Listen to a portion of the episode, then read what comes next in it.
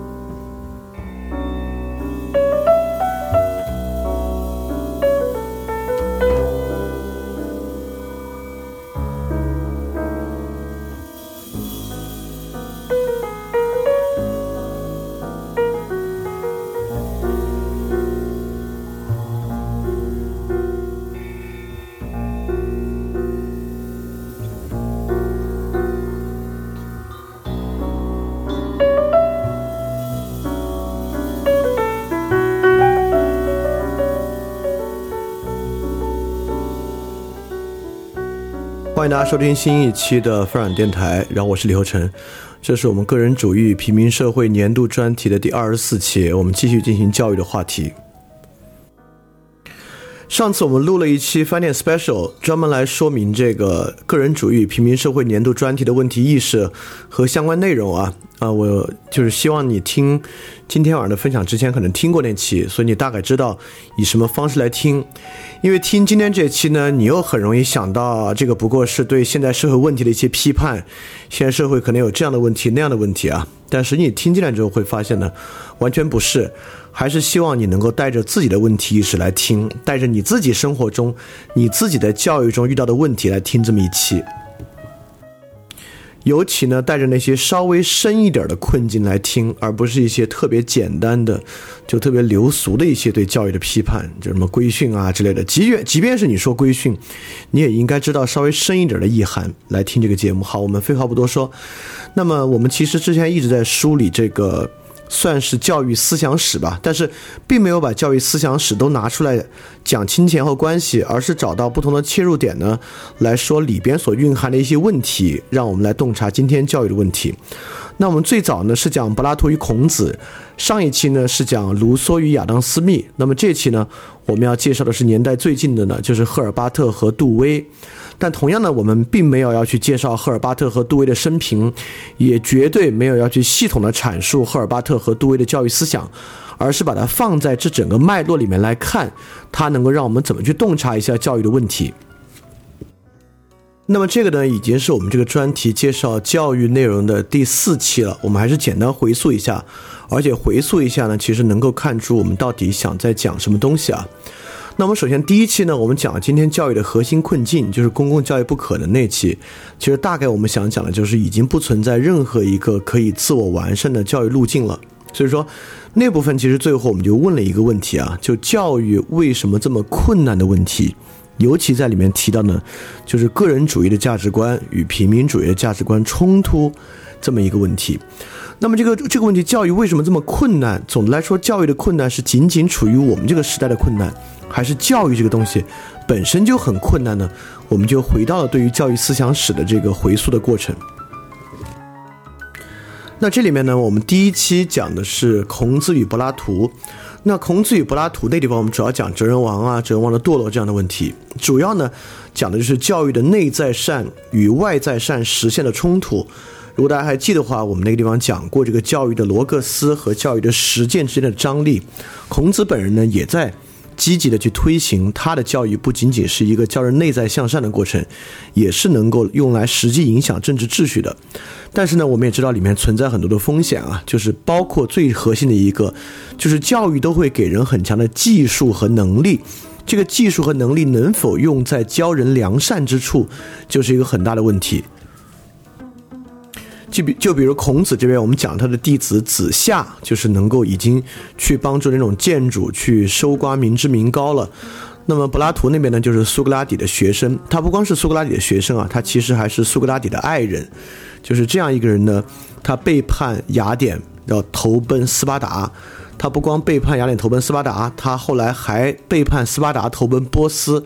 投奔波斯之后呢，他还回到雅典，就成为这么一个很有能力，在任何地方都能够如鱼得水，且能够过得很卓越的一个人。但是呢，他对城邦是不忠诚的。这个还是一个在苏格拉底教育之下的好人嘛？所以在那一期啊，我们就发现内在善与外在善的协调其实是很困难的。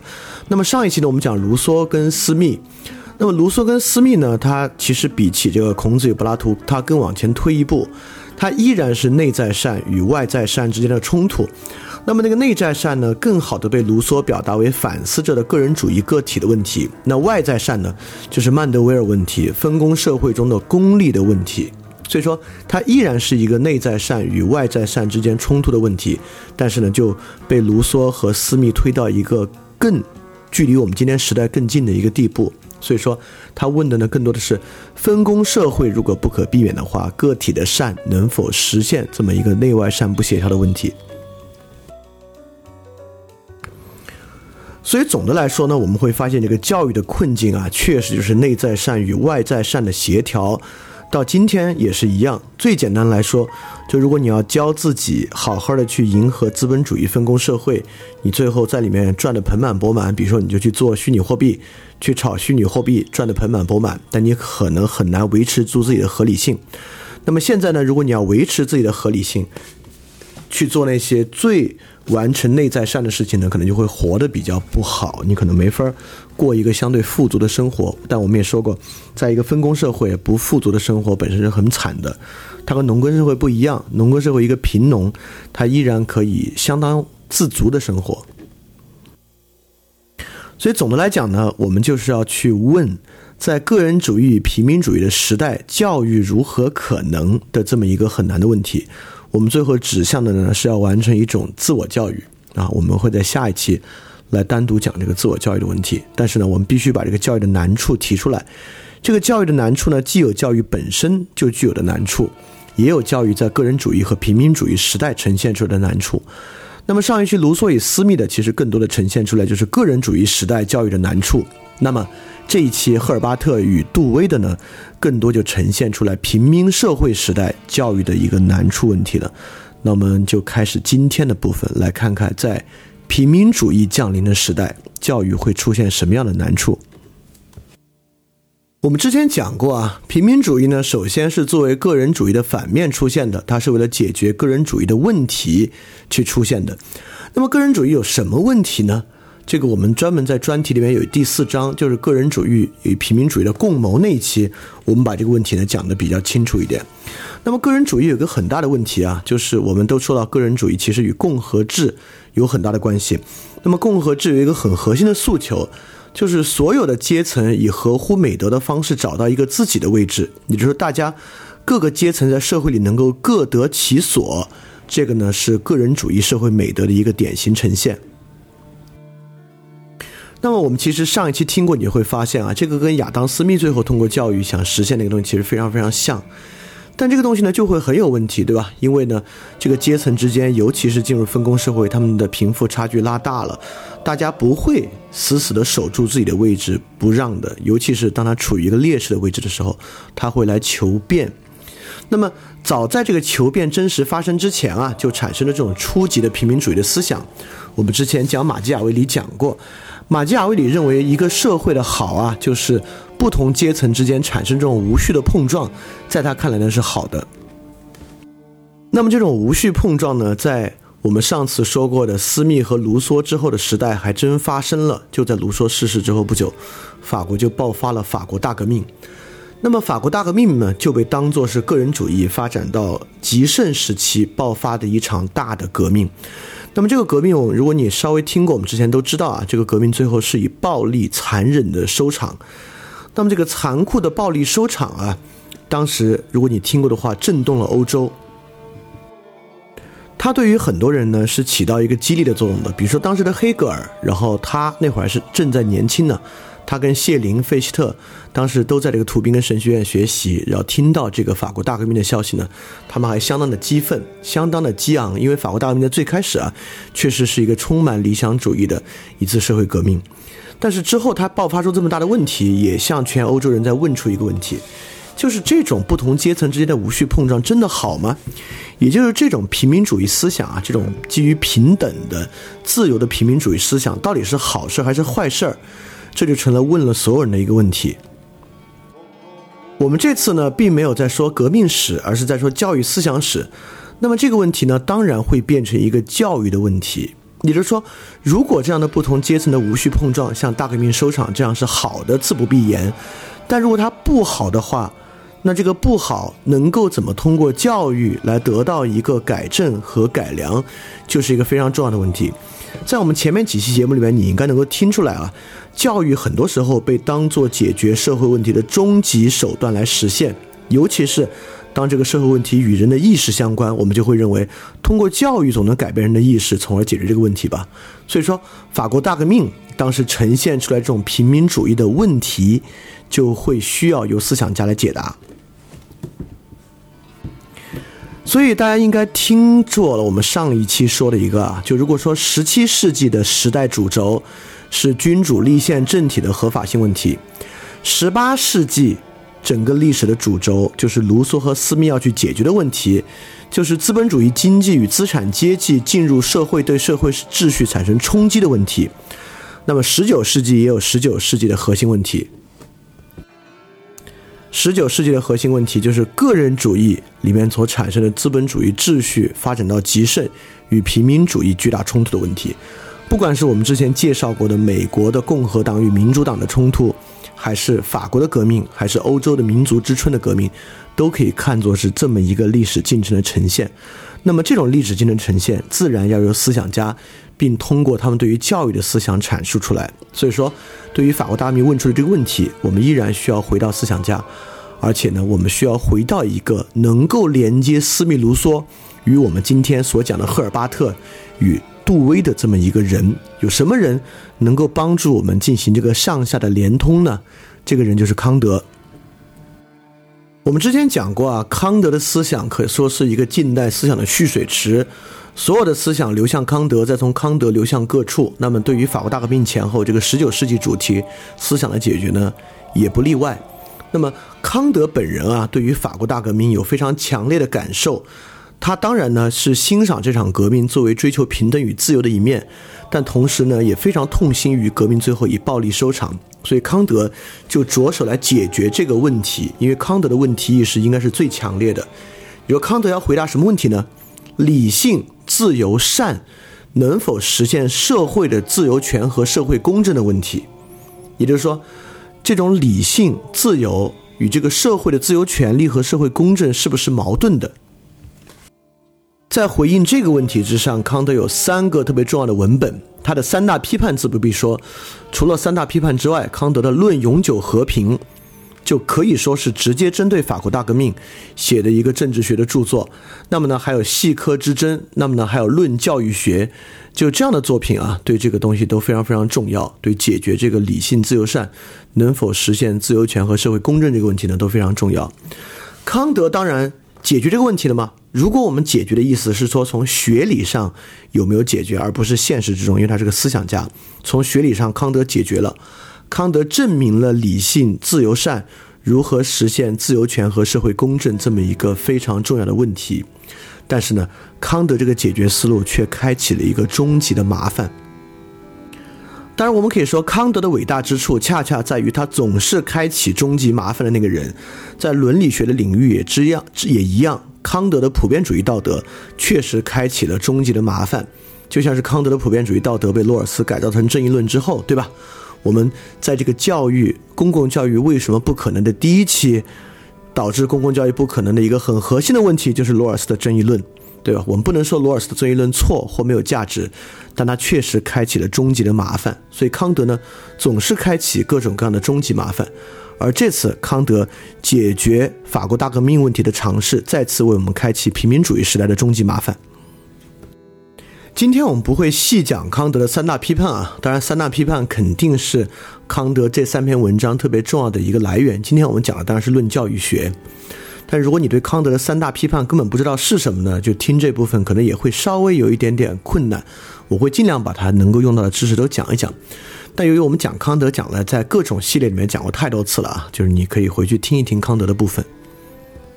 在康德这个论教育学的开篇啊，康德就说人是唯一必须受教育的被造物。康德一定知道啊，在康德的年代，我们对动物的理解已经挺多的了。我们知道，呃，这个狗啊、猫啊都会教自己的孩子捕猎，很多猫科动物呢都会做这样的事情。那其他动物呢，包括灵长类呢，也会给子女提供一些培训。但为什么康德说人是唯一必须受教育的造物呢？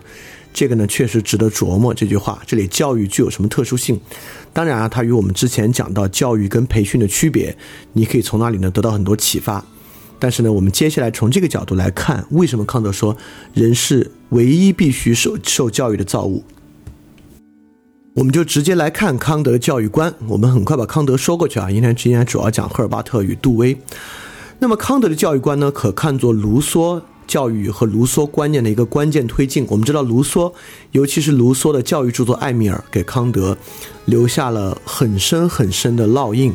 康德家里唯有一幅画，就是卢梭的画像，所以康德本人呢也非常非常的敬佩卢梭。康德唯一一次就是没有像他的机械表一样准时出来散步，就是阅读卢梭的著作，废寝忘食。那么。如何他发展了卢梭的观念？我们上期知道啊，卢梭想实现的是每个个体自己主动的追求一种终极的普遍主义的善与教育观念，因此达到所有人观念上的统一，因此来解决这个分工社会的问题。但卢梭呢，确实没有完全回答出来，凭什么所有人都能够实现这个呢？为什么我们竟然可以欲求，我们竟然可以达到所有人观念的统一？这个问题为什么可以达到？这呢，就是康德来解决的问题了。康德首先定义教育是什么呢？教育是保育、规训以及塑造内在教导。这个保育呢，大概指的是这个身体方面的一些教育啊，就是你照料他，让他成长。第二个规训，第三个塑造内在。规训和塑造内在呢，就形成一个特别重要的张力。当然，我们今天说啊，这个教育是一个规训，大概这么说的时候呢，我们都是当贬义词来说的这个规训。但康德在这里呢，就非常大大方方的说了，教育是一种规训。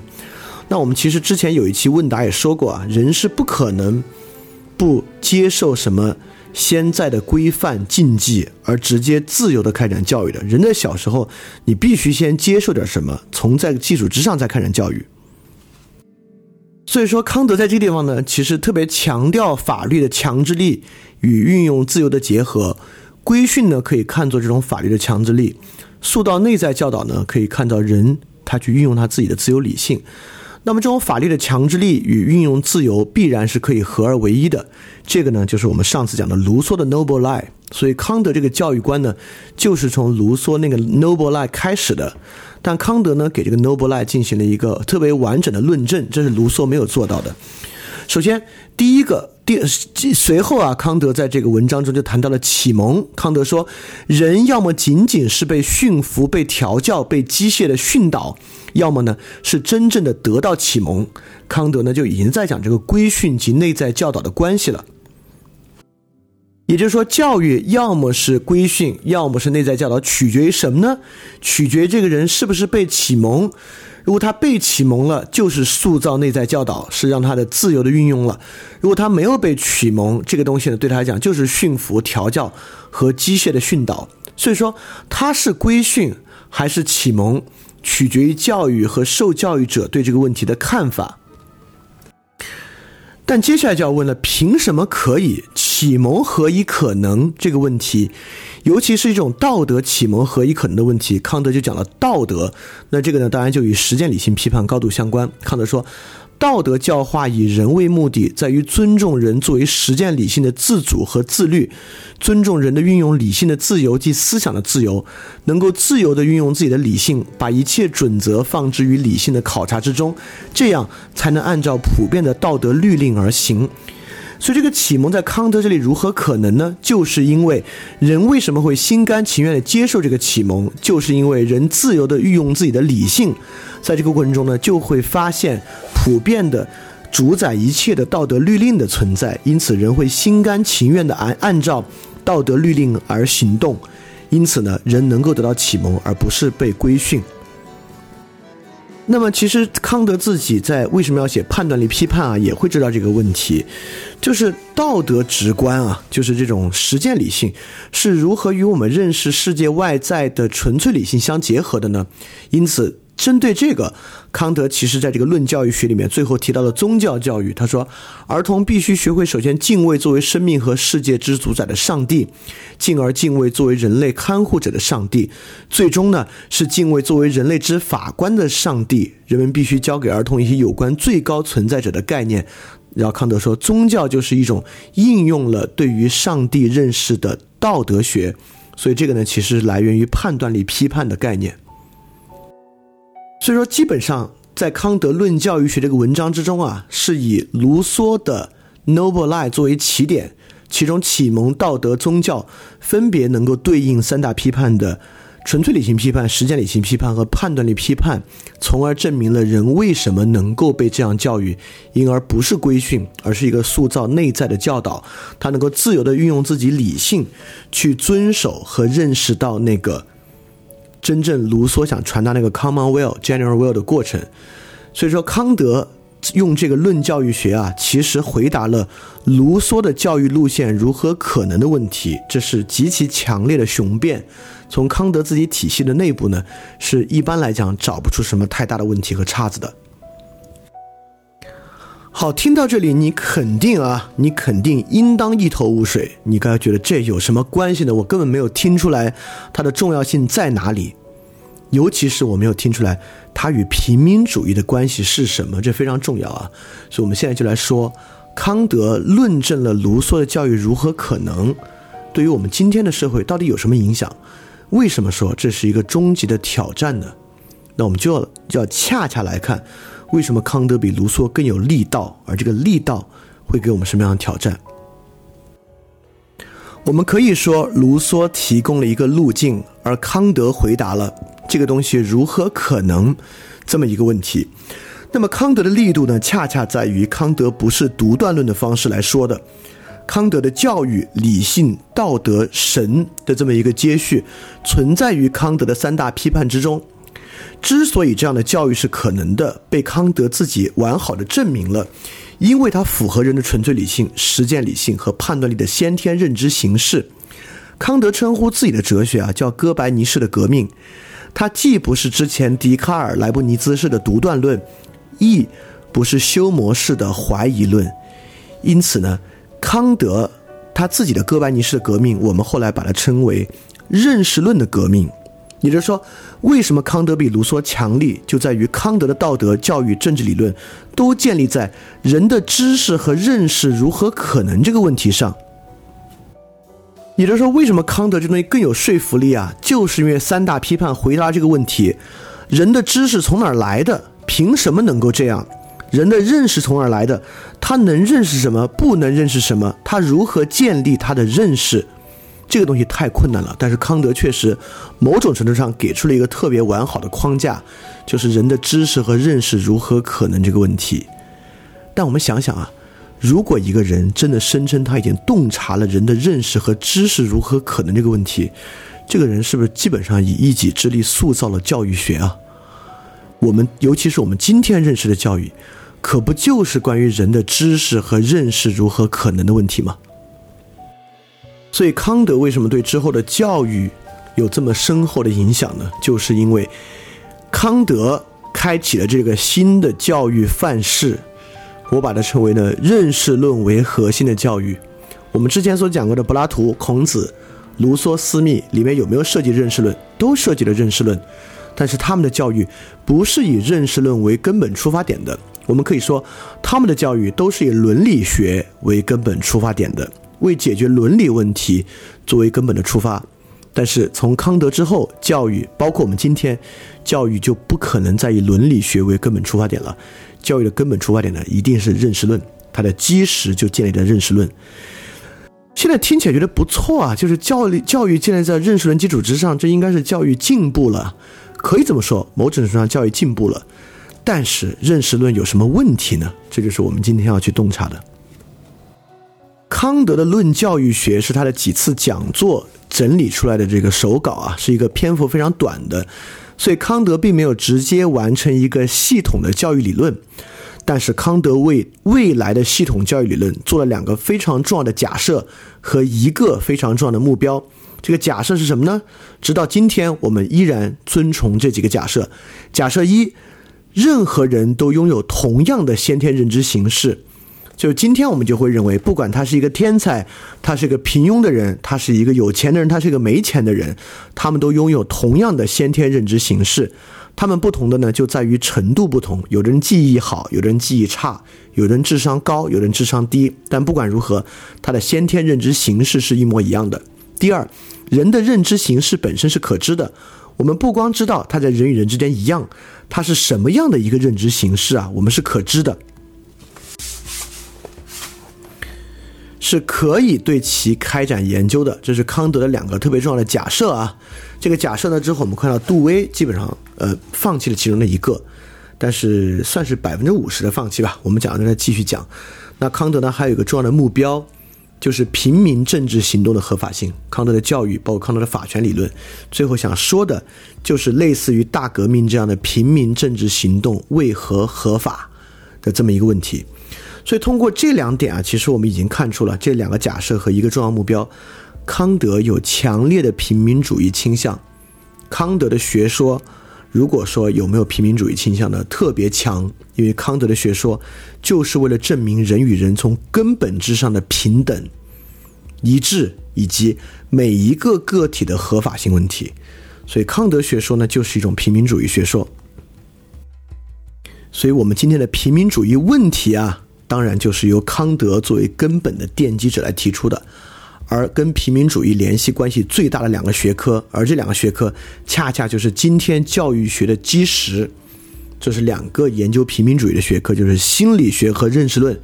因为他认为，不管是英雄还是常人，伟大的人还是平庸的人，他们都有一样的心理结构与一样的认识论。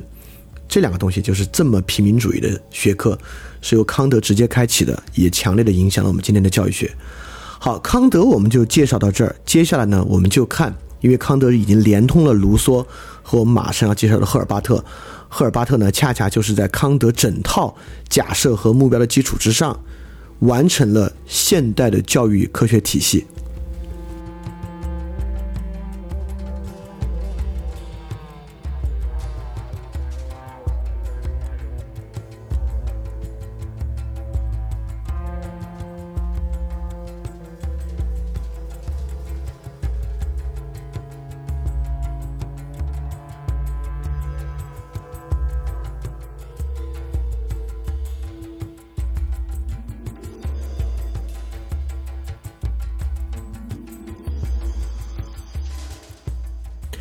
好，大家要记得啊，我们今天讲这个呢，是来讲平民主义教育的问题。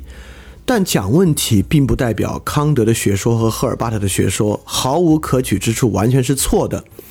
我们不管从柏拉图讲到孔子，讲到卢梭，讲到斯密，他们之所以是历史上伟大的思想家，代表他们的思想都非常的紧扣当时时代的 zeitgeist 这个时代精神。但是我们要从中发现的是教育的困难。但并不代表对他们的思想我们做全盘否定，尤其对康德，我怎么可能对康德的思想来做全盘否定呢？那我们马上介绍这位赫尔巴特是一个彻彻底底的康德派。呃，康德的认识论啊太抽象了，就是还没法形成直接可用的教育理论。而赫尔巴特呢，就是在康德的基础之上把它形成理论化。康德的生卒年呢是一七二四年到一八零四年。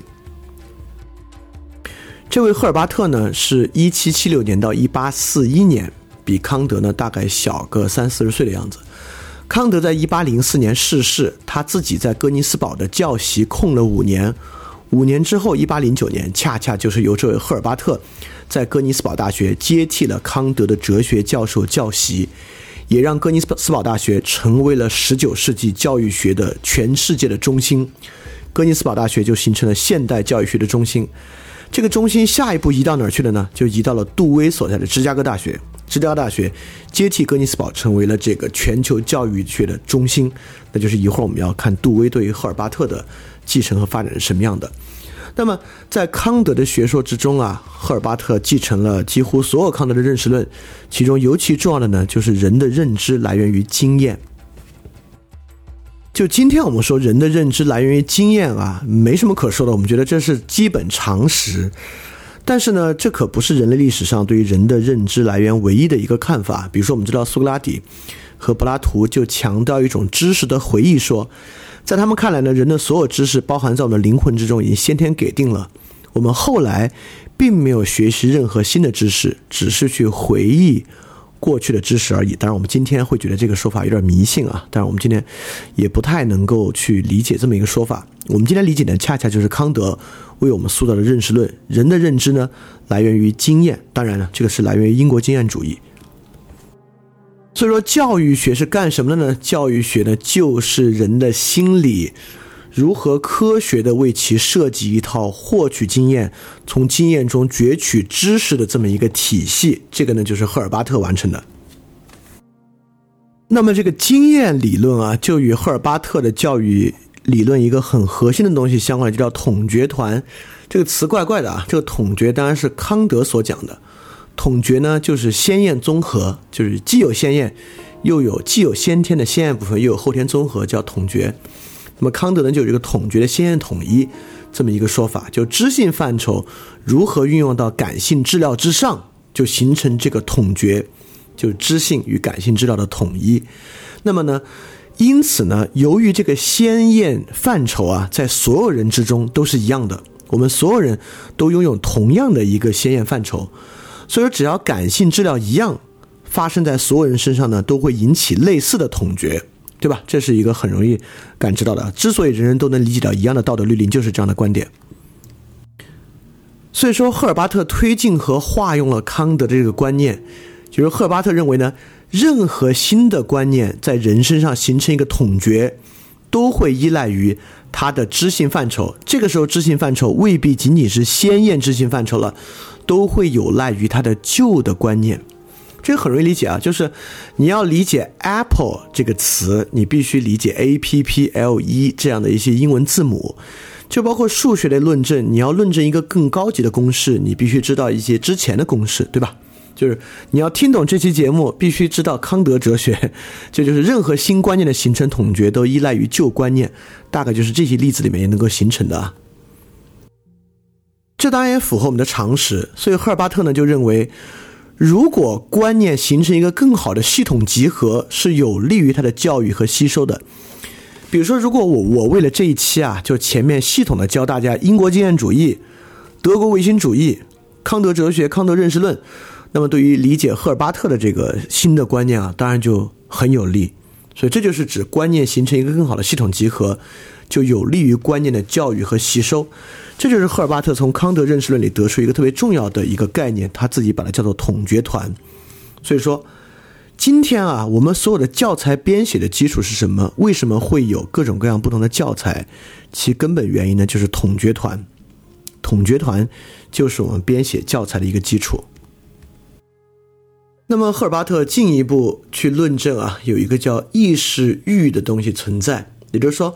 认识啊是非连续性的，尤其是观念的触发，就是赫尔巴特认为新的观念会一直被抑制，就是你没法理解它，一直到观念被学会的临界点，只要超过这个意识域呢，这个新的观念就形成了。这个也符合我们的常识啊，就在教育过程中确实有学会与学不会的区别，就有的人呢你学了好久也没理解，但突然一下呢你理解了，在赫尔巴特看来呢就是达到了这个意识域。所以说，教育的目标就是促进人去达到一个一个的意识域，他呢就习得了一个一个的新观念。所以说，我们使用外界刺激去触发一个一个的意识欲的冲动，这就是教育过程的单元。所以说，意识欲就成为了学习效果确保的中间环节和过程。听到这儿呢，你还会有点糊涂，你会觉得哇，这个真听不出来跟跟这个教育改变有什么关系啊？但其实跟教育改变的关系特别特别大。呃，立马一看你就知道了，这个就是我们现代教育体制的根本构成。柏拉图时代和孔子时代的教育呢，都像是对话。今天的教育可不是对话，今天的教育呢，是教师依据教材、拥有教案来推行的一个。这个呢，就是根根本本的来源于赫尔巴特的。因此，教材呢，就是一个一个统觉团的编排；教案呢，就是一个一个的意识域的设置；教师呢，就是来传达这些统结团。帮助学生达到意识域冲动的这个人，现代教育就是这种教育设计中心主义。现代教育的核心呢，就是教师、教材、教案，就是至少我从小到大接受的教育啊，都是在教师、教材、教案的推进之下形成的。这个根深蒂固的起点就来源于赫尔巴特。当然，我知道这种教师、教材、教案的方法，在今天我们来看呢，不中听。看上去必须有教师、有教材，按照教案教学呢，听上去有点古板了，听上去有点不那么时髦了。今天更时髦的基于小孩的教育啊，很多都是希望能够抛弃教材与教案，能够释放人们自由的天性来达成的教育，对吧？我们会觉得确实赫尔巴特所形成这个以设计中心主义的教育啊，好像不太符合我们今天的那某种涌现秩序啊等等等等理论。呃，真的这么不好听吗？就是我们真的这么反对教师、教材、教案吗？我立马举个例子，其实不是。我们今天对教育最前沿的设想与想象，完完全全还在教材、教案、教师的框架之内。也就是说，只要我们相信啊，先验认识形式的存在，也就是说，只要我们相信心理学的存在，教育就只有一个方法，因为这种先验认识形式的存在。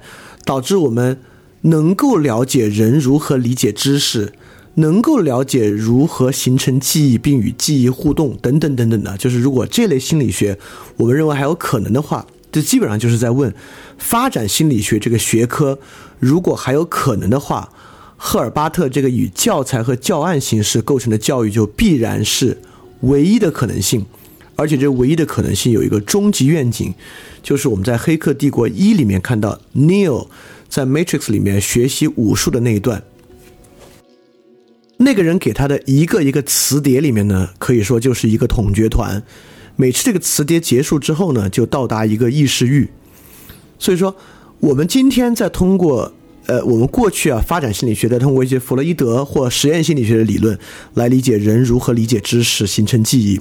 如果神经科学更加帮助我们理解了认识知识形成、记忆形成的过程，我们赫尔巴特教育的终极愿景就是磁盘、数据直接电信号直接刺激神经系统实现教育。这个东西呢，就是康德认识论以及赫尔巴特教育愿景的终极目标。也就是说，一切建立在认识论和心理学以上的教育。必然是这种设计中心主义的，而今天再觉得教材教案死板的人，一定都会非常期待这种电信号直接刺激神经系统的教育。当然，就是如果你要问我它可不可能啊，我会说它完全不可能。我们是不可能破解神经系统关于知识的奥秘的，这是不可能的，这是人类理性范围之外的东西。但是呢，我们就想说，一切认识论和心理学基础之上的教育，必然是设计中心主义的。连同今天所谓的尊重孩子的、释放孩子天性的教育，他可能没有用到教材，但都是一种更精致的设计。他把教材纳入到教案的内部了。就今天这种很新的，包括什么蒙台梭利之类的，其实背后呢，都是一种更精致的对于教材与教案的设计过程。所以这个好像听上去比较古板啊，但其实一点也不古板。就通过这种认识论心理学通达的教育啊，几乎是我们对教育最根。就今天我们想教育啊，真的很已经有点难跳出这两个框架来想了。那么听到这里呢，你可能会觉得，嗯，这听起来挺有道理的。但是我们必须先提示，心理学这个学科本身就有强烈的平民主义特征，就因为它假设任何人，不管是天才还是庸人，是一个有贡献的人还是没贡献的人，他都有类似的心灵结构。也就是说，一旦进入心理学洞察，就认可了人与人是高度类似且结构相同的。但实际上，之前人们真的不这么想。比如亚里士多德的这种自然教育里面，就会有自然奴隶说。亚里士多德认为，有的人灵魂啊，先天的就得做奴隶。亚里士多德还区分了自然奴隶和政治奴隶。政治奴隶的是因为战争啊等等沦为奴隶的人；自然奴隶呢，就是他的灵魂低劣，先天适合做奴隶。一直到霍布斯和格老秀斯，对于人的灵魂啊，先天有的人低劣，还有这样的想法呢。包括一直到卢梭，我们知道在卢梭的这个理论之中，lawgiver 立法者是一个特别重要的角色。卢梭有篇文章叫《英雄特有的德性》，他就把这种英雄特有的德性看作一种灵魂的力量，是一种永远能够强有力的行动的力量，这是先天的。这个英雄特有德性文章里面描述这种英雄，其实就是卢梭后期立法者的一个来源。也就是说，直到卢梭，我们都还在认为人跟人的先天灵魂是不一样的。而从康德以来的心理学，赫尔巴特本身也是心理学的奠基者，来得到一种平民主义社会的合法性，因为所有人都是一样的了。所以这里还有个有意思的啊，在这种情况之下，建立在心理学和认识论的情况之下。教育和医疗是很相似的，就是我们最终就像 Neo 在 Matrix 里面学习武术的方法，其实是一种医疗手段，对吧？呃，其实听到这里可能会让某某些人更赞同这个基础出发点啊，就这种平民主义的心理学特征，因为让今天的人来接受人与人先天就有灵魂层面的不同，其实还挺困难的。嗯，但我是比较接受，其实人与人先天是有本质的不同的，它根本没有相似的心理结构和心理特征，它有相似的物理特征，我能理解，他们的神经系统只有量的区别而没有质的区别，但在这基础之上，神经系统架子之上，它的意识啊是有质的区别的，所以没关系啊，这个只是说说我的观点，我们还接着从这个地方往后来继续说。而且可别觉得赫尔巴特那会儿的心理学是那种玄学心理学，完全不是，是一个特别现代的心理学设想。因为赫尔巴特本人也是心理学的奠基者之一，他对心理学本身是什么呢？也有很多自己的描述。他说，心理学不应该让人感到奇怪，而应该做出解释。它不是猎奇，而是要让人在总体上了解人的本来面貌，既不要把他把人捧上天堂，也不要将他的精神蒙上擦不掉的灰尘。而是在于开辟阻塞的实验途径。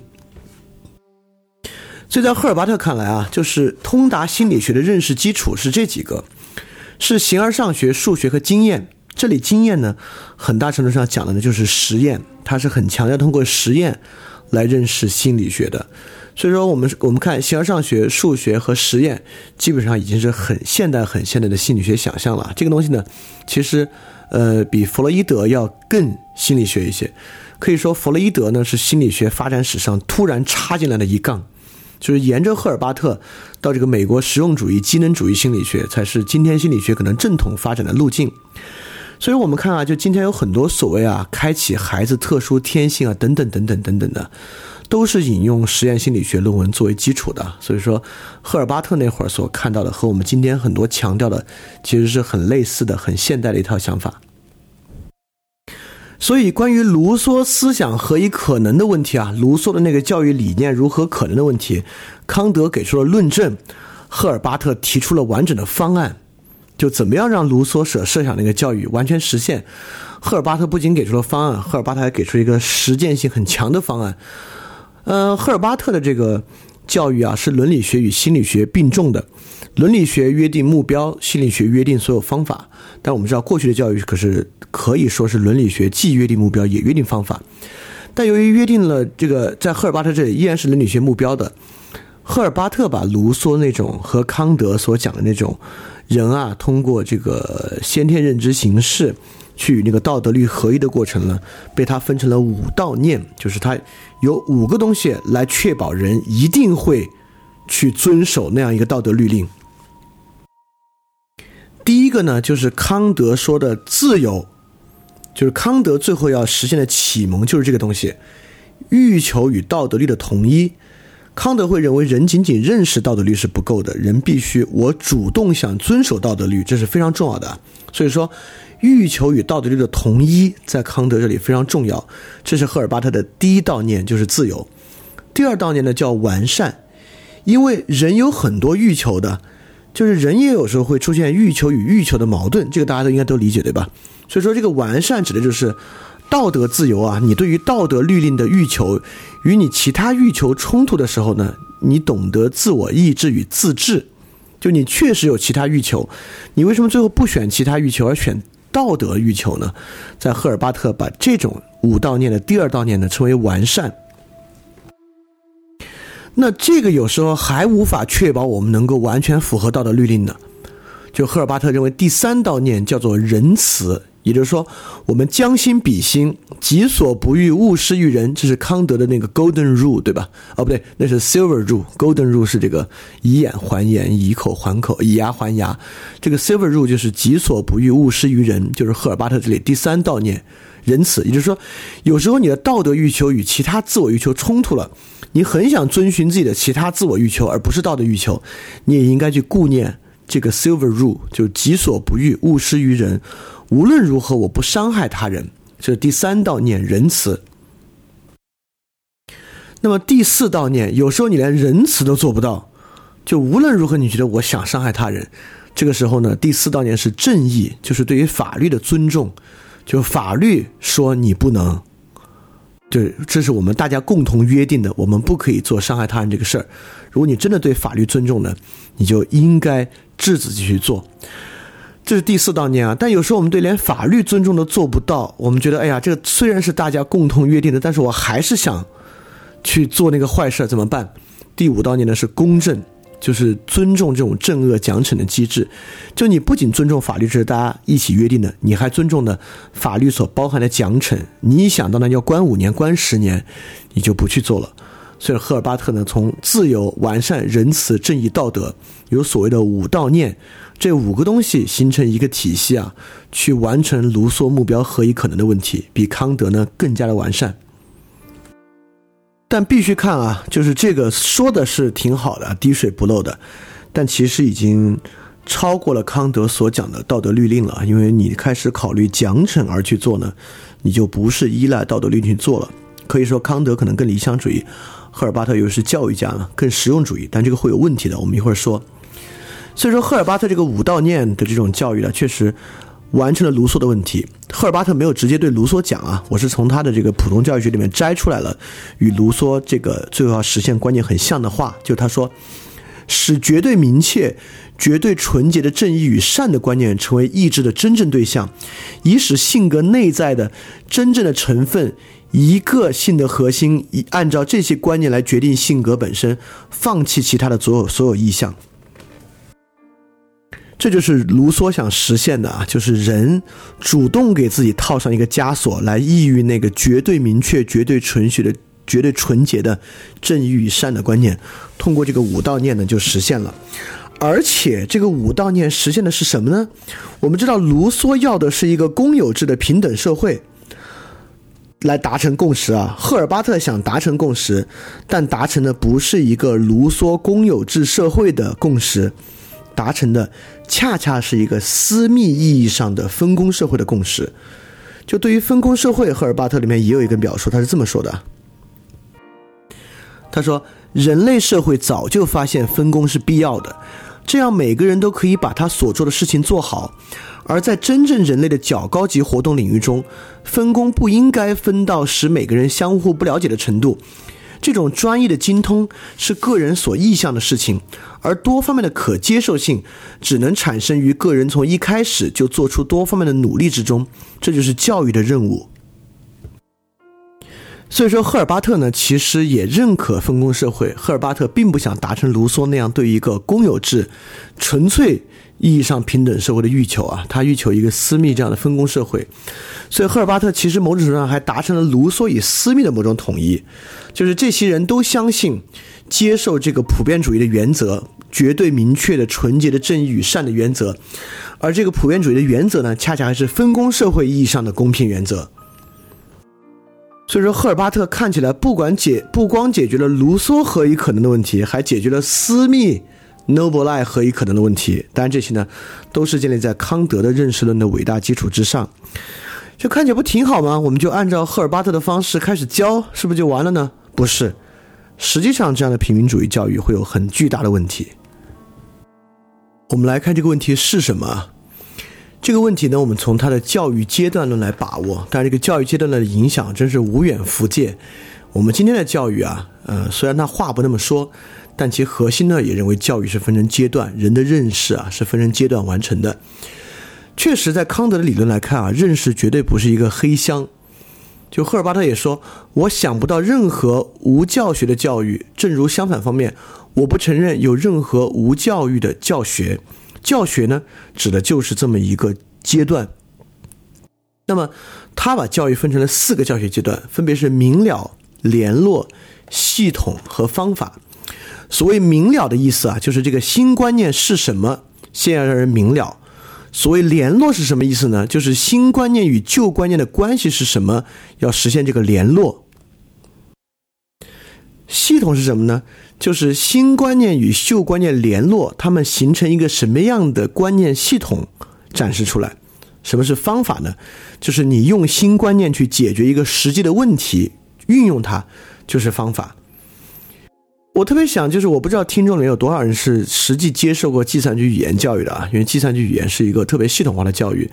如果你学过的话，你就知道啊，现在的计算机语言教育完完全全符合赫尔巴特的教育四端的论。这是特别特别高效的啊！但是高效为什么还有问题呢？问题恰恰在于此。就赫尔巴特的教学方式有极其重的工程学内核，就是赫尔巴特的教学方式，由于其形成一个四阶段的教学系统，所以本身是极其强烈的工程学思维和工程学思想的。我猜刘慈欣可能会很欣赏赫尔巴特的教育理念。那我们就要问工程学有什么不好的问题了？工程学最不好的就是这个过程啊！你要自己有什么想法，你根本没有办法加到里面去。就你在网上学过计算机语言，你也知道，你自己的这个语言什么理解不重要，而且也不太可能。工程学，工程学的兼容性和工程学的开放性是很差很差的。所以赫尔巴特这种教育工程啊。很容易被用于一种社会工程，而在这个社会工程之中，其实是没有个人的。而他的这套观念呢，还真的就用于形成这种教育社会工程了。在赫尔巴特逝世不久，一八七一年，普鲁士教育改革。我们知道，普鲁士教改对于整个后发现代化国家的教育有非常深远的影响。普鲁士的教育直接塑造了日本的教育，而从日本明治维新传到我们这边呢，直接塑造了我们的教育和苏俄的教育。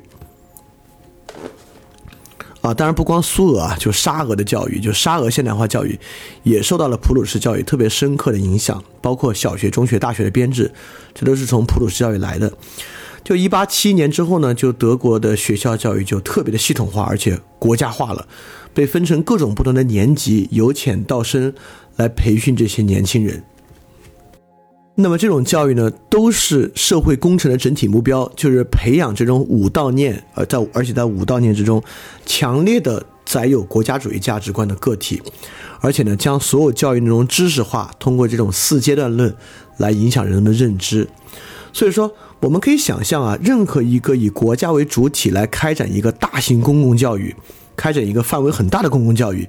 工程学的思维啊，是最容易开展和进行的，因为工程学的思维是最容易复制、最容易应用到一个很大的范围、批量化、规模化的进行的。所以说，赫尔巴特这个教育确实就做就是教育作为社会工程开展的一个最佳样板。直到现在，我们的教育还有非常浓重的赫尔巴特的痕迹。因此呢，我们看到这种平民主义教育的危险啊，这种赫尔巴特式教育的危险，就是一种自我消弭。也就是说，卢梭的那个路线之中啊，卢梭强调的是每个主体自我、自主、自足的去自由的认可这个共同体，但赫尔巴特为其打上了很多补丁，包括奖惩机制啊、法律啊、仁慈啊等等等等，并且建立一套社会工程学来强化这个信念。在这个过程之下，个体那种纯粹自我、自主、自足其实已经不存在了。个体是在很大的一套系统化的规训体系，还不只是康德说的教育作为规训，在很多其他的规训体系的联合作用之下，形成对于这个整体这个五道念的认知的，这本身呢是一种强大的自我消弭。所以说，这种认识论的决定论啊，就是人决定性的以某种认识框架响应外部刺激，形成一个观念，基本可以等于自由意志的丧失。也就是说，这种社会教育工程学能够确保培养出来具有某种五道念的人。所以，卢梭提出的这个狂想，由赫尔巴特来完成的这个狂想，具体在社会上实现是什么样的？但听到这，你有可能觉得，啊，是权力批判，就是教育作为规训的批判，不是？就我们所有批判，最后都要落到自我教育的困难和自我教育的问题之上来完成。这个地方要做的平民主义是一种自我消弭，绝对不是对于权力的批判，而是对于自我推行、自我消弭的批判。你可能觉得奇怪，一个自我怎么可能来推行一种自我消弭呢？但你也知道，福柯词语物的末尾啊，就是说那张那张在海滩上、沙滩之上人的脸。在海水的冲化之下慢慢消失，是一个人的消失的过程。这个人为什么会消失呢？平民主义为什么会产生这种自我消弭？在这里就能看出来。心理学的迷信就是这种自我的消失。当然，如果迷信神经科学啊，更是自我的消失。我们都知道，神经科学已经开始不断的探讨自由意志是否存在，并且绝大部分情况之下，神经科学会认为自由意志并不存在这么一点。所以说，心理学和神经科学的迷信，即使每个个体针对自我开展这种教育，都会导致自我的迷失。所以今天要做的，不是权力的批判，是从赫尔巴特的路径里面看到心理学的某种危险。所以说，尤其是心理学这种认识论啊，我们认为什么是启蒙？如果逻辑和逻辑的理性认识就是启蒙，但康德不是这个意思啊。康德的纯粹理性批判里面有这个意思，但实践理性批判里面讲了呀，要是要限制理性，为信仰留出空间啊！今天我们总是忘这第二句，而认为逻辑的理性认识就是启蒙啊，就是尤其是史蒂芬平克讲启蒙，大概就是讲逻辑的理性认识。我就会认为启蒙一定会走向，呃，理性一定会走向启蒙的反面。因此，在这个情况之下，理性啊，不过早是一种早就被物理或者逻辑决定的东西啊，它跟启蒙就没关系了。所以，今天我们对心理学和对于逻辑理性认识的迷信，就会必然的导致自我的消失。任何一个人让自我有这么一套东西啊，就会导致自我的消失，根本不必等到权力来洗他的脑，他自己就会洗自己的脑，洗到自我丧失。所以，如果我们相信每个人都有相同的认知结构，我们只用再往下走一步，就可以走到每个人都没有自由。所以，这种认识论基础之上的平民主义。本质上是反对自由的，我不是说一切平民主义都是反对自由的，我们恰恰说的就是康德之后引发的这种认识论的平民主义是反对自由的。但康德的学说比这个复杂，我不认为康德是反对自由的，但康德最后之后确实引出了这种赫尔巴特基础之上的认识论平民主义是与自由相悖的。所以这种平民主义教育看起来实现了内在善与外在善的统一。用他的五道念方式来实现，但实际上它会导致其内在善成为一个决定论的东西。这个东西呢，根本就没有自由在其中，人的自我在里面是不存在的。这就是很多人在这种社会工程学的教育，以及我认为只要还有直观的人，在他对自我进行的科学主义教育基础之上，他会产生的感觉，实际上自我和自由是不存在的，这是一个很严重的问题。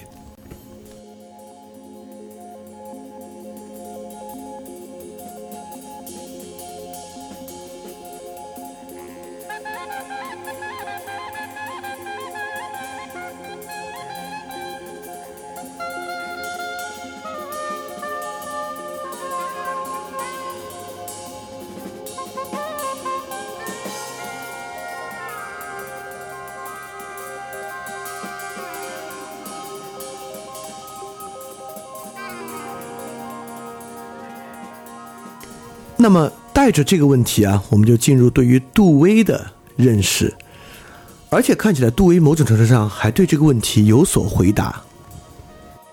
我们知道赫尔巴特没有赶上达尔文的物种起源啊，但是杜威赶上了。我们之前说过，不管是牛顿力学还是达尔文的物种起源，不管你怎么理解它，你接不接受它，这是一个无法被忽略的人类历史上的巨大变革。那么在达尔文的物种起源发现之后呢，对于整个人理解社会和自然产生了巨大的震动。那么跟今天关系最大的就是，不管怎么说，到赫尔巴特这里依然认为。自从有历史，就有人，就人是与历史同时存在的。但达尔文的物种起源提出了石破天惊的一个结论，就是人啊是其他动物演化而来的。在整个历史之中，人不过是历史中的一个瞬间，而且人是由其他动物变过来的。那么，凭什么他们的认知形式会恒定不变呢？因此呢，演化从根本上破除了所有人身上恒定的东西，那这种认识论的中心主义呢，自然就会得受到很大的这个震动。第二也是一样，就既然这个社会道德啊是演化的一个中间产物，就是猴子赫然没有我们这样的道德，我们现在也在想象啊，人的未来会有别的道德，比如说我们会认为婚姻会不会瓦解啊之类的。那既然道德只是社会演化的中间产物，为什么它是社会的终极目标呢？因此，在这个基础之上，伦理学的起点呢，也就被瓦解了。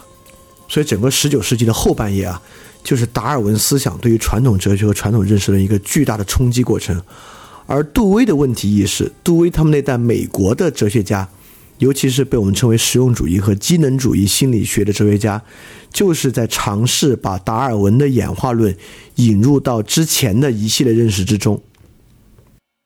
而且，杜威与赫尔巴特啊还有渊源，因为杜威早期啊是学习黑格尔哲学的，就杜威活跃的学术早期，恰恰是黑格尔哲学当时压过康德主义，成为特别重要的思想源流的时期啊。而且，杜威中间在明尼苏达大学开展教育实践的时候呢，还引入了赫尔巴特的教学法，来进行明尼苏达大学的教育改革。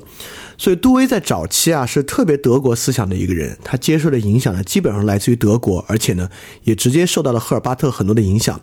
但中期呢，杜威越来越受到皮尔士和詹姆斯这个实用主义思想的影响，他中期写了一篇重要的文章，叫做《从绝对主义到实验主义》。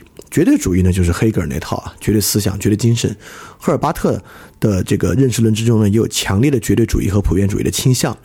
那么从绝对主义到实验主义呢，代表杜威放弃了德国哲学，来转向了实用主义哲学。当时杜威描述这个转向呢，尤其是描述对于人的理解，杜威就说要让人对于真与善的追求从低级动物的活动中得来。让文化演变同生物演变显示出连续性，就在这么一篇文章之中啊。所以说，过去那种绝对主义的思想就消失了，更倾向我们今天被称为社会达尔文主义的那种想法。那这个想法是不是代表是一种对于平民主义的克服呢？完全不是。我们会发现，从赫尔巴特到杜威，是平民主义的进一步深化，是认识论平民主义向下再次往前大跨一步的过程。这个美国实用主义值得讲啊，但是我们今天没时间把实用主义呃仔仔细细讲一遍了，我们就讲实用主义对于教育影响最大的一面。实用主义其实从根本上改变了内在善与外在善的协调。我们过去看教育有内在善与外在善协调的困难，但是不管怎么说，教育家都是从内在善作为基本出发点的，对吧？为什么呢？是因为内在善的基准在这边从来都是不变和永恒的。不管是柏拉图思想之中的灵魂，孔子思想中的人，斯密思想中的道德，卢梭思想中的自然，和康德、赫尔巴特从康德这里继承的道德律，在作为内在善的基准之上，都是不变和永恒的。这个东西呢，是过去内在善与外在善协调的一个基准点。但是杜威说了呀，要让文化演变同生物演变显示出连续性。所以说，还有没有不变的内在善啊？已经没有了。我们今天也一样啊，我们认为哪里有人不变的内在灵魂和内在善了，对吧？因此，在这个地方啊，没有内在善，其实只有外在善了。这是内在善与外在善协调提出的终极解法。内在善只是外在善的工具，人的想法、意识是人应付环境的工具，是达尔文那种适存的一种工具。就我把它称为一种放弃了道德情操论，只有国富论的亚当·斯密。当然，这如果放弃的话，斯密，呃，他那种深邃思想的内在张力呢，也就瓦解了。但你会想啊，这个只是那实用主义是不是功利主义呢？啊，我还是得说一下，它跟功利主义是很大不同的。功利主义当然也不强调内在善，但功利主义的外在善是某种可量化的功利结果。在实用主义看来啊，这种外在善是不是可量化的功利结果不一样？外在善也可能是某种自由啊，什么什么东西都是有可能的。就实用主义与功利主义，当然，在实际的历史范中啊，实用主义会导致功利主义的大踏步的崛起和扩展。但但但实际说到学理上，实用主义和功利主义还是不完全一样的。所以，实用主义的这个学说和实用主义的想法落实到我们所关心这个问题之上。就可以看作内在善与外在善秩序的根本改变。那么，在这个基础之上呢，杜威对于认识论也有他的看法。刚才那个可以看作杜威对于内在善就是伦理学的看法嘛？杜威对于认识论也有看法，他的看法呢是很维特根斯坦的。当然，我们可以说维特根斯坦受到了实用主义很强烈的影响，但一会儿我们会说，在根本上他与维特根斯坦是不同的。杜威有篇文章叫做《哲学的改造》，里面有一句话是这样说的。哲学在探讨终极实在的伪装下，一直关心植根于社会传统中的宝贵价值。哲学来源于各种社会目标的撞击，来源于沿袭下来的制度与之不相容的当代倾向之间的冲突。所以，过去哲学认识论啊，在于哲学能够通达终极实在，就像康德对于道德律令的论证。但在杜威这里呢，哲学不再通达终极实在了，哲学是一种工具。就是这点上，杜威的这个看法非常的维特根斯坦。就维特根斯坦认为哲学是医生嘛，医生或警察，所以在这个地方呢，认识不再具有通达真相的价值，认识论不能够确保我们通达真相，认识论不再是确保我们对于真的把握，认识论的最大的目标是有用。当然反过来说，这个目标怎么实现，大概就是以分辨无用的方式去实现。当然啊，我们在这里能看出维特根斯坦与杜威最大的不同，就是维特根斯坦也会认为，哲学认识论本身啊是不能通达那个最高的真相的，但杜威会认为最没有最高的真相，因为他接受演化论的看法嘛。但维特根斯坦可不会认为至高的真相和至高的目的不存在。维特根斯坦是认为至高的真相和目的当然是存在的。就如果你对这个感兴趣，我你可以去听听我们今年有一个这个 special 节目，就是维特根斯坦的一百三十周年诞辰的那个维特根斯坦断片，可以听听那个，来看看维特根斯坦对于这个问题比杜威更加深邃的想法。那我们实际上想去说的呢，还是在这种认识论之下，杜威的教育有什么不一样？那我们就要去看这种认识论之下。这个心理学啊，实际上与赫尔巴特已经非常不同的。我们之前讲过，如果有两个词来说杜威啊，就是实用主义和机能主义心理学。那我们就来说一说，什么是这个机能主义心理学？这个心理学对于教育有什么样的不同？康德那种认识啊，就是对于人的认知过程的分析啊、先验过程啊、综合啊、统觉啊，本身是对于心理要素和心理过程的阶段的划分。这种划分呢，你没法通过科学观察去验证，呃，而且能验证的只是效果。所以，杜威他们这个实用主义和机能主义心理学就是去做这个事情。也就是说，康德的论证啊，是心理认识的某种因果性论证，对吧？什么东西导致这样的认识？这个认识呢是有强烈的因果性的。而机能主义心理学不关心因果性，只关心相关性，也就是心理要素上下环环相扣的分析不重要。一个心理过程最后有没有作用最重要，就是这个，比如说人能不能记住东西啊？人在心里是怎么一步一步记住东西的？你也验证不了，就不关心什么方法能不能记住东西最重要。因此呢，杜威就有一个著名的说神经弧的文章，就杜威就不会像康德一样把一个认识过程分成什么鲜艳综合，分成形成统觉，分成杂多表象的表现象啊，没有这些东西。就他认为呢，意识是一个连续的弧线，就我们能看到的呢，就是外界刺激和最后的作用。所以意识本身呢，就是有机体与环境协调的结果。我们能看到环境给予有机体什么刺激，以及有机体实现什么作用就行了。这个呢，其实某种程度上就是一种实用主义的想法。而且我们知道，德国哲学有强烈的理性主义特点啊，就是康德所描绘的心理过程呢，其实也着重在描绘理性过程。但是在杜威这里啊，心理要素包括一切过程，还不光光是认知或理性过程、非理性的过程等等。甚至说，由于心理要素的分析没有意义啊，杜威甚至不过多的区分是不是所谓在德国哲学意义上的理性还是非理性，这不重要。就是看什么样的外界刺激，一个心理过程有什么样的结果就行了。所以这个基础之上呢，现代意义上的实验心理学与神经科学啊，就被正式引入了教育。所以说，机能主义是一种特别进化论和生理学的心理学，就它是一种心理学，但它更偏重对于生理性的洞察和一种进化论的基础假设。所以心理学呢就被推进到现代心理学的版图之上了。而恰恰呢，是机能主义的心理学，就让心理学的重心啊，也从德国正式转移到了美国。对机能主义心理学一定要着重理解啊，这个理解我愿意把它放在我们这个年度专题的框架之下去理解。我把它称为心理学的伽利略革命。如果康德是心理学的或者哲学认识论的哥白尼的革命，那么机能主义心理学就是心理学的伽利略革命。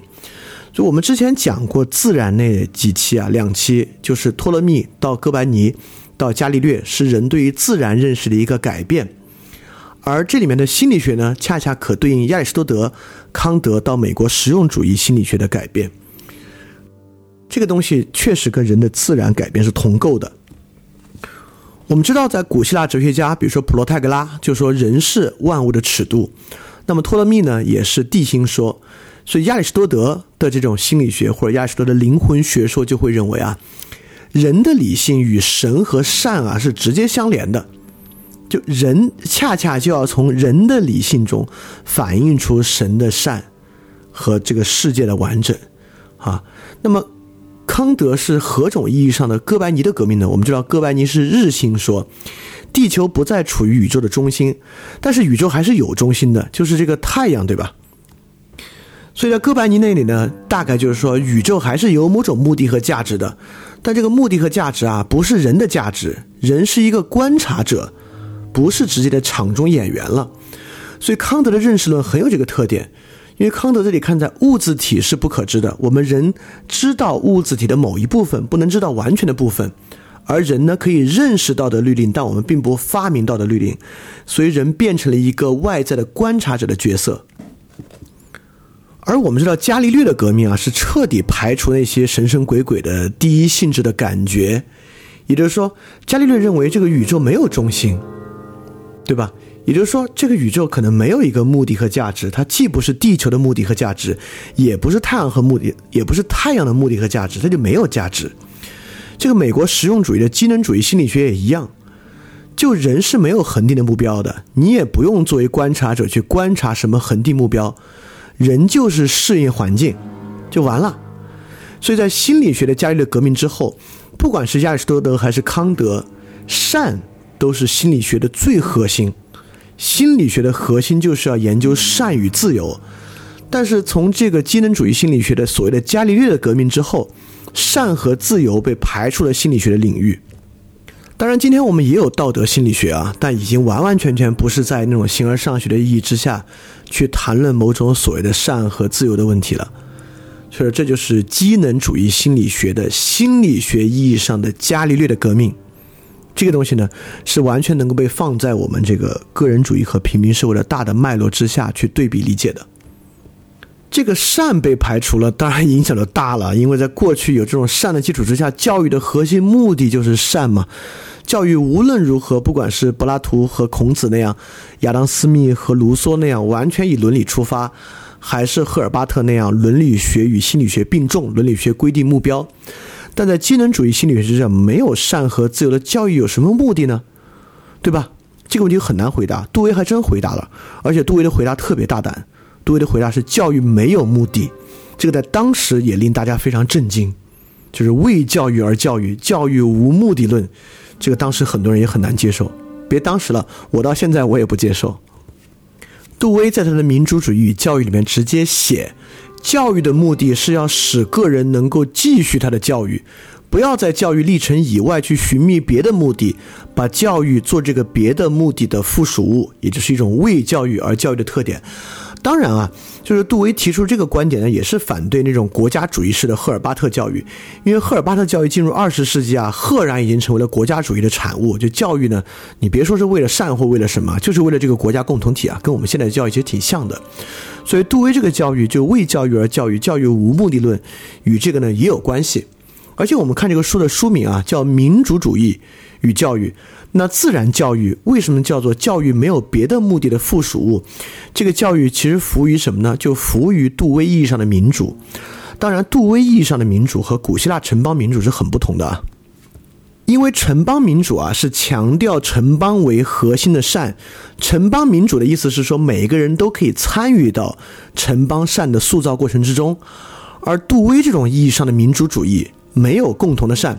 每个个体自我发展就是他的终极目的，就每个个体不必有任何别的目的，他就以自我发展，他自己想往哪儿发展是他的事儿，他自己能够往他想发展的地方发展，就是这个终极目的。因而教育没有目的，为教育而教育。所以我们在这里会发现康德的平民主义和杜威的平民主义的两相对比有很大的不同。康德大概是说啊，在追求至高与善这个问题之上，每个人都是平等的，因为每个人都有相似的先天认知结构，有相似的认识论基础。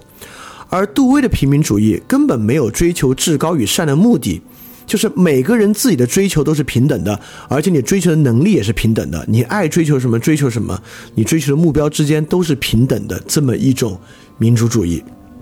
所以说，杜威其实也批判了很多其他教育目的论啊，比如说卢梭就是那种，呃，自然天性发展论，杜威就认为这个特片面就不恰当，就让儿童不顾现在社会现状而率性发展是有问题的。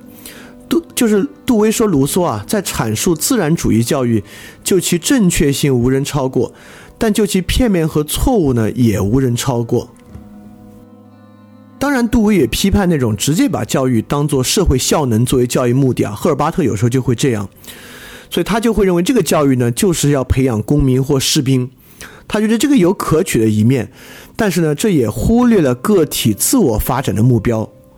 所以杜威呢，就希望求取卢梭和赫尔巴特这种中道，但这个中道呢，确实不免走上消极自由主义的这个特点啊，就是这种放任自由主义的特点。但其实，虽然杜威的影响很大，但我一直觉得杜威是个挺蹩脚的哲学家，他的哲学素养是不高的。就这种美国实用主义，在我看来有一个特别巨大的困境，就他们所追求那种达尔文意义上的世存和人的感受上的巨大困境。比如说，杜威批判卢梭的那种自由主义、自然主义观念，就会认为这个自然主义你不顾社会率性而为，但卢梭会认为啊。就是只有人越自然主义的情况之下，他的感觉才越好。我们要的可不就是他觉得幸福吗？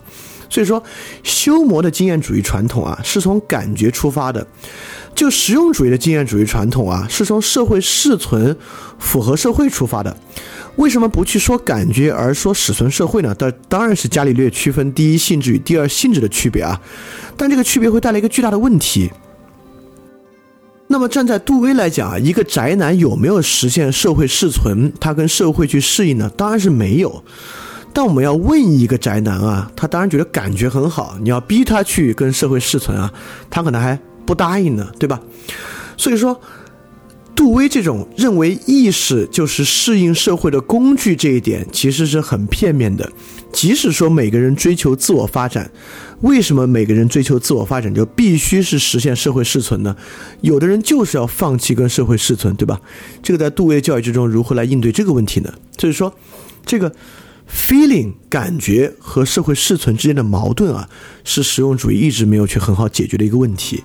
这当然也是我们实际说到教育的时候，教育目标如何定义一个很麻烦的问题。那么杜威呢，还对教育有一种看法，叫做教育即生活。也就是说，过去的教育都有一种强烈的认知的特点，也就是教育呢，更多像赫尔巴特一直在谈的观念、新观念、旧观念互动的问题，也就是教育呢与认知关系很有关。但杜威不这么看，杜威的认为呢，经验不仅仅是认知的，而是一些既主动而又被动的事情。所以在杜威这里呢，教育就不是认知导向的了，教育呢是经验导向、体验导向的。杜威就认为，经验的价值怎么样，全看我们能否用知觉经验引出关系和前因后果的关联。所以，杜威的教育啊，不仅仅是指人学到一些新观念，而杜威的教育呢，就是生活。所以说，杜威这种教育啊，其实更多的不是指我们理性学习到的某种认知方式和观念，而更像我们今天说的某种具身认知。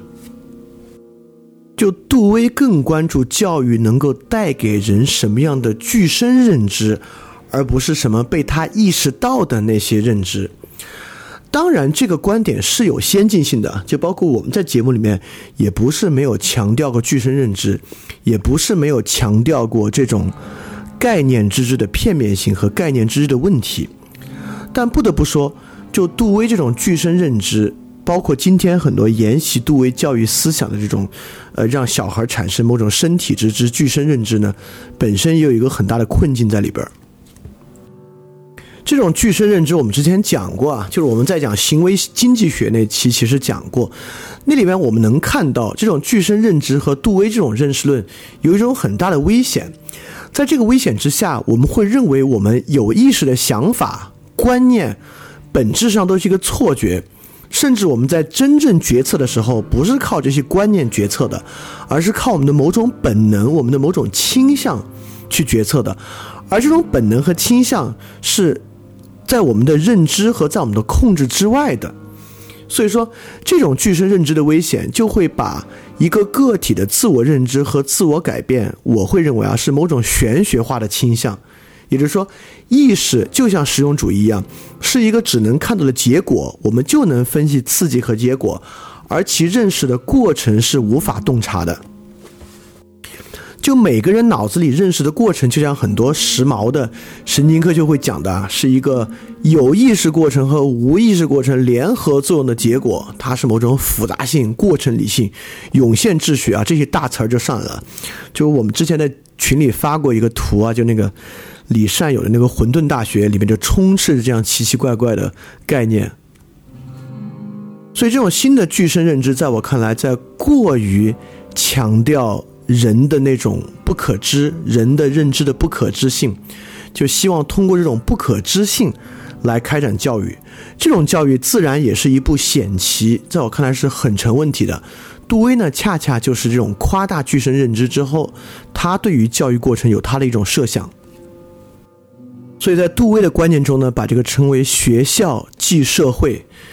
就学校呢是一种经过严格设计的演戏场，在这个演戏场之中啊，大家来在学校在学校里面模拟社会，演一场大戏，让这个儿童呢逐渐适应社会。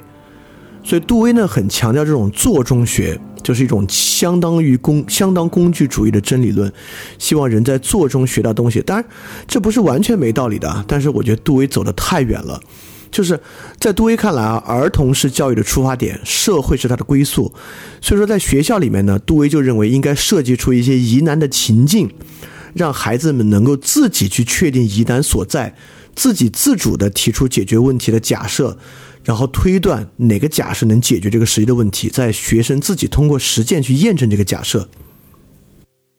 就今天特别火的这个 PBL 学习啊，就叫 Project Based Learning，就是这种学校即社会的一个方式。在这个地方啊，人的内心不是终点，就需不需要像赫尔巴特一样总结出一个新的观念，不是终点。学生在这里验证他的假设，让他更好的适应社会，是一个终点。而且提出假设、验证假设也非常符合实证主义的科学观念。当然，杜威也不会认为学校应该还原出一个高度拟真的社会啊。他也知道成人的社会呢过于复杂，学校呢需要是一个简化的。成人的社会呢有太多庞杂的东西，学校呢是需要经过这个组织调理，化的。就成人的社会很多是良莠不齐的，学校呢是要经过过滤和优选的良序社会。就成人的社会呢是含有冲突和偏颇的，学校呢是要多种影响中求取一个平衡。当然如此啊，就如果我们把成人社会的丛林法则直接应用到学校之中呢，绝对是过于残酷。我们从凭直觉也知道是不适合儿童的。但这种做中学有个很大的问题，就这种被简化、被条理化、被优选过、被求取平衡的社会，对于学出来的人真正适应社会到底有没有好处啊？他对社会的拟真真的够高吗？是个很大的问题。而在我看来啊，这种演化理性，这种相信这种适存过程，其实是另外一种玄学和迷信。你还别觉得这个玄学和迷信听着挺怪的啊，实际上今天的社会在杜威发明出他的教育之后，充满了这样的玄学和迷信。这种东西背后啊，是一种特别强烈的对于多元文化合理性塑造的冲动。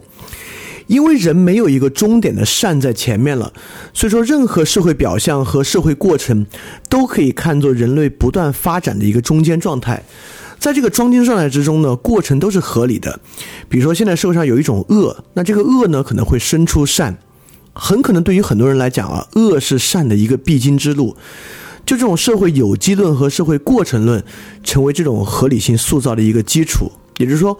杜威这种认为，我们只要经历一个过程，人只要在某种刺激之下都能变好的这个想法，就是这种过程合理性的玄学和迷信。所以，康德对于解答民众合理性的根本在于人人都能感知道德律令，并通过理性符合道德律令，所以他们是合理的。杜威对于民众合理性的预期在于，他们只要适应社会，甚至不管他们是不是适应了社会，只要他们在努力适应社会，他们就是合理的。因此，这个适应社会是由无数多多元的过程构成的，而这些多元的过程都会给人带来好处。这中间会产生很多无法说不清道不明的过程崇拜，比如说，我们相信自己在家做菜是有疗愈作用的。我们相信人人都应该去创业，因为创业特别好。我们相信通过登山和长跑，人能够获得一些巨大的东西。所以今天我们产生一种过程崇拜，就是只要怪怪的过程啊，对人都有好处。只要你去经历一个怪怪的过程，我们也说不明白，但对你适应社会肯定有好处。就我们认为好处一定会蕴含在某些过程之中。比如说，我一直对于亲密关系的鼓吹，是不是也有这么一个东西，对吧？我一直促使人们相信，只要你谈恋爱，你只要失恋，不管成功了还是失败了，都会对你很有好处，是不是这种过程合理性塑造？但其实不是啊，就是因为我对于亲密关系的呃合理性是有类似于康德一样心理分析的论证在背后的啊。但是，呃，这个混在今天社会的过程崇拜之中，是能看到某种类似的要素的。所以说，杜威这种学校即社会的假设。也会反过来让我们看成社会即学校，社会过程当然对个体呢，就都存在这样的一些好处和教育的作用。但在我看来啊，这个很大程度上都是某种迷信，也是某种玄思。这个是我们在开展自我教育时候一个很大的陷阱，就是我们觉得啊，只要我在经历一些什么怪怪的事情，应该从中就能够得到某种成长和回报的这种玄思。实际上呢，应该是不会的。所以我们可以看出啊，这种认识论的平民主义的发展，就是一种从绝对主义的认识论平民主义到相对主义的发展。就赫尔巴特是一种绝对主义的认识论平民主义，他认为人都有很相似的认识过程。包括他的统觉集啊等等等等东西啊，那这个就有种危险，对吧？它会变成一种国家主义教育的危险。它确实最后成为了各式各样的国家主义教育。那杜威呢？是他的进一步发展，从绝对主义到相对主义平民教育的发展。在我看来啊，甚至不像是一种教育。它的危险就在于，它甚至不像是一种有效的教育。而恰恰杜威这种教育方法，在美国美苏冷战期间，确实给美国带来一些问题。当时美国对于杜威的这种，嗯。这种平民主义教育呢，有很大的批判。但是当这个冷战结束之后，到现在呢，这种呃尊重儿童本身的这种 PBL 呢，好像又开始甚嚣尘上了。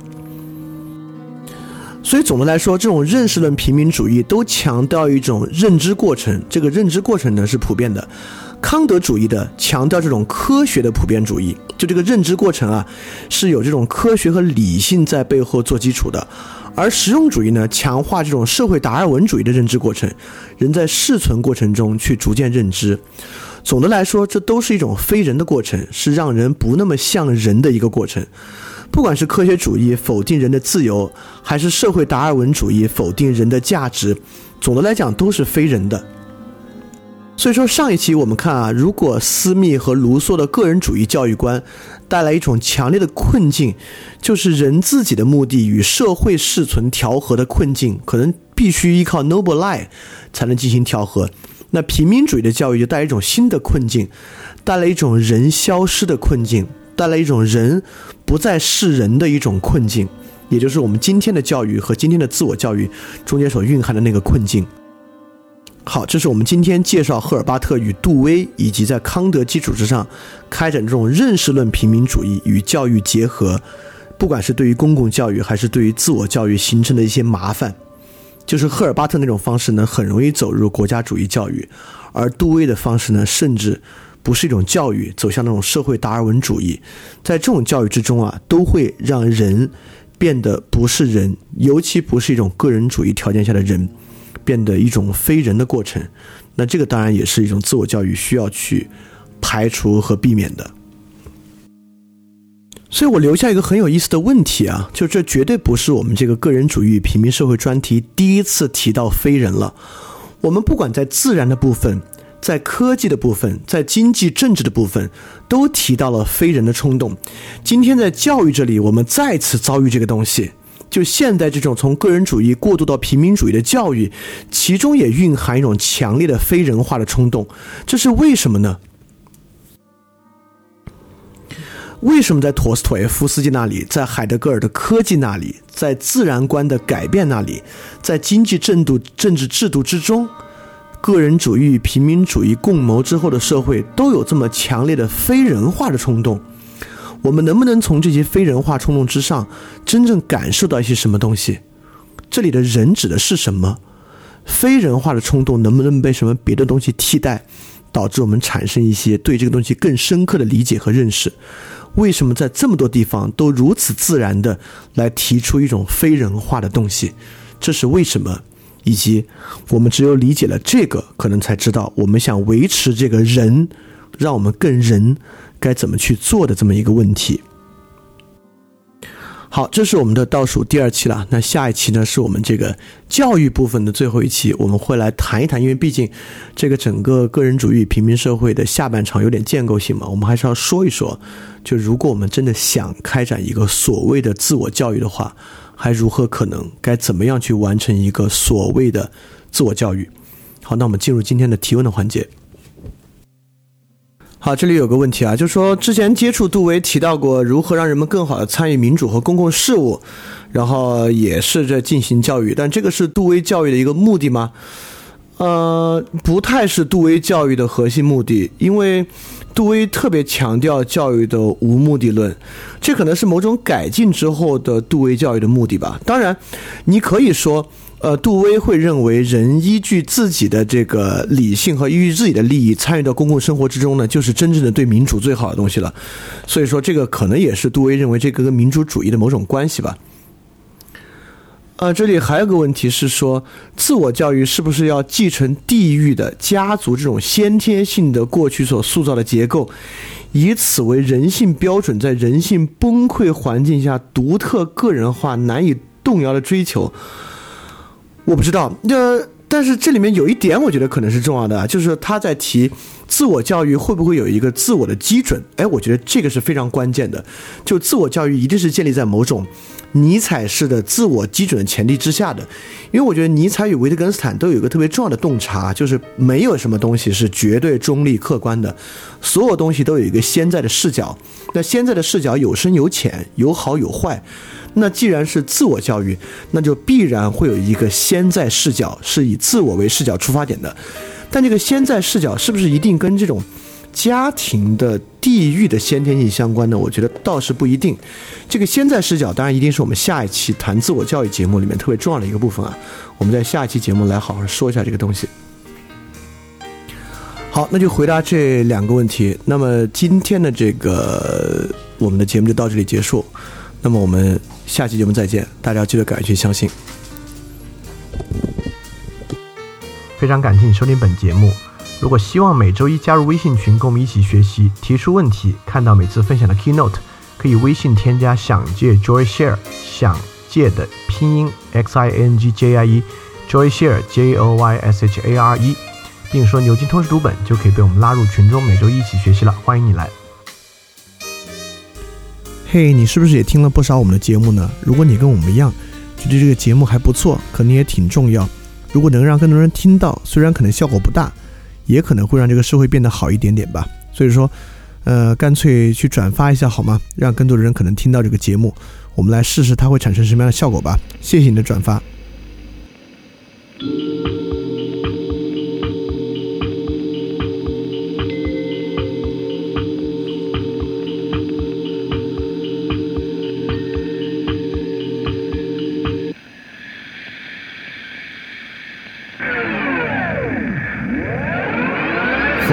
下文艺勃发，树人文招牌，神圣分化，为民问答。路灯发明教派，实验尊大，性质坍塌。把哲学淘汰，远航困乏，枪炮文雅。病菌出兵残害，三十年蒸发，人心挣扎。在神权雕败，理性教化，平等自由。康德写进教材，蒸汽喷发，机械争霸。令产能超载，革命神话，巴黎屠杀。阶级翻江倒海，快速进化，制造顺差。传统抛弃的草率，好在个体逐渐生发。居高临下，炮制文化，然后发明自己的蠢话。主导文化在检测众生激烈记忆的编码，随后进入黄金年代，不容置辩。可一八年又兵荒马乱，我说的是一战。一百年后还未学会理性计算，怎么办？一再降低底线，去欺骗制限，并行计算。功利与道德在深度学习，下面可以两全。奈何情绪总不听使唤，失眠疑团，深度思辨和试验和平，还是判决死缓。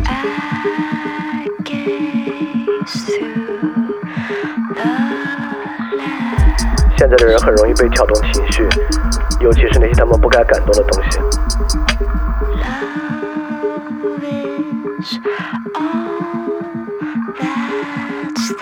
可那些真正重要的东西呢？其实他们也毫不在意。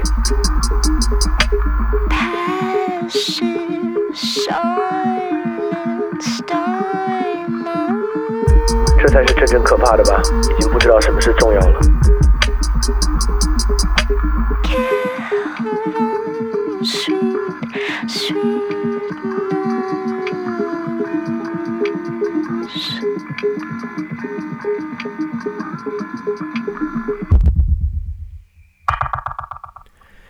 太多，对号入座，利益财政他在说，别在乎不假思索，全靠金钱就这么赤裸，专营开拓，捧杯相较，财产阔绰，不甘示弱，有你死我活的快乐。别想太多，对号入座，快感财政他在说，别啰嗦，已经实证，没有意识，更没有自我。五巴比妥十五毫克静脉注射，不假思索，有不死不活的快乐。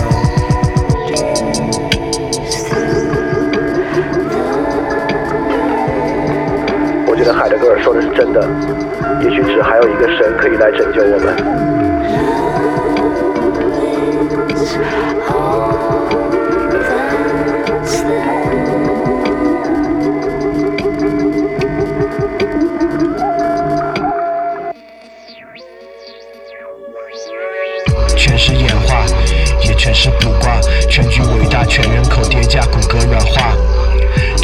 加，常识理论快速上架，记忆力耗尽，脑汁已被告知，失而复得，有得而复失，标志着资本主义循环消费无可挑剔，必然超值。假意和 greedy 它相互交织，垫脚石批量集合，浑然不知，分享道理，个性消失。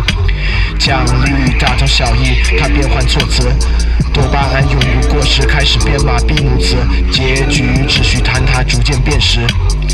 都焦虑，随声附和，面面相觑，无人负责。就在这不该的场合，预言着通道的覆辙，鼓噪我苦难的口舌，开路在迷惑的沼泽，翻开我晦涩的书册，语词句册，听者的愈合，来把你直觉筛选，挥手开显梦境的曲折，被人转载，另眼看待，将叙事篡改，见钱眼开，真相掩埋，标题惊骇，俗人反态，留下我未老先衰，奈何奈何，学会不露声色，接受完败，推翻重来，on the side，效率确定，操作功力，成果技术的姿态，感应虚空，古城放肆毁灭，异想的天开，财富游戏手机流量充值，消极的自在，可被刺猬众人接管，然后置身的世外。我确信个体平民炎凉世态，平等惨淡，无人例外，束手轻心，继续等待。